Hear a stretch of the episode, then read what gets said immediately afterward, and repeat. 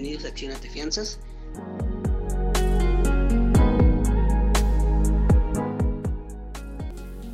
En este contrato, en caso de que el deudor no pague, uno o más fiadores pueden responder por la deuda y así mismo cubrirla. En la mayoría de los casos, para que el contrato de fianza exista, debe haber siempre otro contrato que se llama contrato principal.